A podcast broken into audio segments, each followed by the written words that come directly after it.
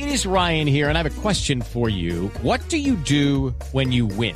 Like, are you a fist pumper? a woohooer, a hand clapper, a high fiver. I kind of like the high five, but if you want to hone in on those winning moves, check out Chumba Casino. At ChumbaCasino.com, choose from hundreds of social casino style games for your chance to redeem serious cash prizes. There are new game releases weekly, plus free daily bonuses. So don't wait. Start having the most fun ever at ChumbaCasino.com. No purchase necessary. BGW. Void were prohibited by law. See terms and conditions. 18 plus. Y nos vamos para Medellín. Estamos con Juanita Kremer en Colombia Moda. Juanita, muy buenas noches. Hablamos de tecnología y de moda en la nube.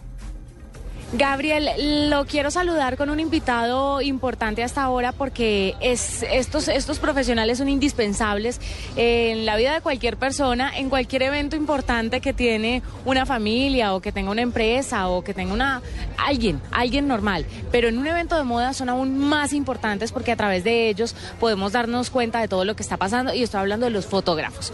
Por eso tenemos a Diego Lurduy que está con nosotros, él es fotógrafo profesional y nos va a contar un poco sobre la tecnología que se debe manejar en este tipo de eventos, la tecnología en las cámaras y lo que se puede captar con estas. Diego, bienvenido a la nube. Hola Juanita, muchas gracias por la invitación, rico estar acá.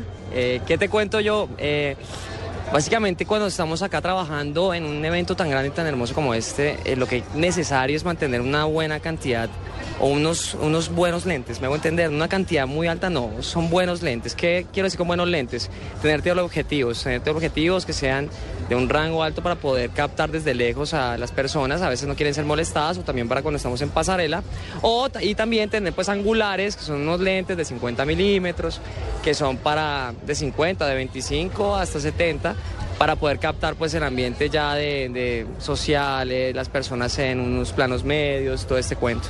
¿Cómo es la tecnología en los lentes hoy comparada con la de hace unos 30 años? ¿Cuál es la diferencia en cuanto a lentes, por ejemplo? Mira que eso, eso realmente, la tecnología ha cambiado un montón, pero los cristales siguen siendo cristales, o sea, cambia un montón, hay muchas... Eh, eh, beneficios que tienen los lentes de ahora, aparte de los estabilizadores de imagen, que es una cuestión que es una bendición para nosotros, porque evidentemente podemos capturar en, velocidades mucho más lentas, pero lo importante de este tema es que a medida que ha crecido la tecnología tenemos la posibilidad de eh, tomar fotografías en condiciones mucho más extremas. Es decir, si voy caminando, si voy corriendo, si la persona está también en mucho movimiento, pues puedo Tipo paparazzi. Tipo paparazzi, exactamente. Y para eso tenemos esos lentotes grandes, largotes que, que yo siempre digo, ¿cómo no les quedan borrosas y van corriendo? Exactamente, para eso tenemos los estabilizadores de imagen y entonces hay varios estabilizadores de imagen y hay varias marcas en ese caso. Ya saben ustedes, Canon o Nikon, esa es la condición bueno, en el tema de las pasarelas, cuando estas luces se están moviendo, porque la calidad de luces y sobre todo para en el, en el puesto de los fotógrafos no es la mejor.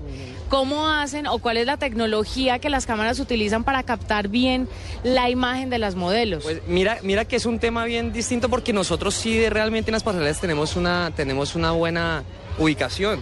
¿Ah, la, luz sí, la luz. Yo siempre los veo en el lado oscuro. Estamos rompiendo entre nosotros, nos estamos rompiendo allá, pero, pero tenemos una muy buena eh, posición porque las modelos llegan hacia nosotros, llegan hacia las cámaras, llegan hacia la, llegan hacia esa condición. Eh, pero ¿qué necesitamos ahí? Unos lentes muy luminosos. Básicamente es eso, unos, lentes que puedan abrir mucho el diafragma. Es decir, cuando estamos hablando de eso es que hay lentes de, que son teleobjetivos, que podemos llegar hasta allá lejos y acercar todo en 2.8. Es decir, que podemos abrir mucho el diafragma, obturar en unas velocidades un poco más altas y de esa manera podemos captar a la modelo en movimiento y que no se vaya a ver borrosa ni nada por el estilo. ¿Hay un lente que no capte una modelo muy, muy alta? ¿Cómo, ¿Cómo hace cuando la vieja es un caballo grande? Cuando es un caballo grande, nada. Ah, ¿Desde abajo? Desde abajo, sí, no, igual tenemos angulares y de todo, pero obviamente uno se tiene que posicionar bien para captarla a ella. Y si tengo que decirle, hazte un poquito más lejos, si la tengo yo, ¿no? Si la tengo en pasarela, sí me toca cuando esté saliendo. Pero si la tengo yo, la hago, hazte más lejitos o yo hago más lejitos, no hay ningún lío. Diego, ¿será posible que a la vuelta de unos años eh, este tipo de eventos se cubran con cámaras en móviles, en celulares, en dispositivos móviles? En este momento, sobre todo Nokia está haciendo unos avances impresionantes en lo que es el megapíxel de un móvil. Pero te voy a decir una cosa, nunca, nunca va a cambiar lo que es una buena óptica. Y una buena óptica es buena luz y una buena luz es buena definición. Entonces yo creo que en ese sentido no creo que vamos a cubrir esto con móvil. Yo creo que lo que vamos a hacer es que más personas van a adquirir estos equipos y eso va a ser una mamera. Todo el mundo quiere estar haciendo todo con Instagram, eh, pero, pero yo creo que esto va a ser imprescindible en la cuestión de calidad. Lo que queremos ver en moda es calidad y eso es lo que nosotros generamos. ¿Cuál es tu cámara favorita de, de todos los tiempos? De todos los tiempos, yo tendría que decirte, uf, pues a mí me encantaban las Polaroid, pero en este momento la 5D Mark II de Canon es para mí la cámara que marcó un hito. ¿Y conoces de pronto la resolución de cada una de las cámaras de los diferentes dispositivos móviles? ¿Sabes qué cámara toma mejor fotos?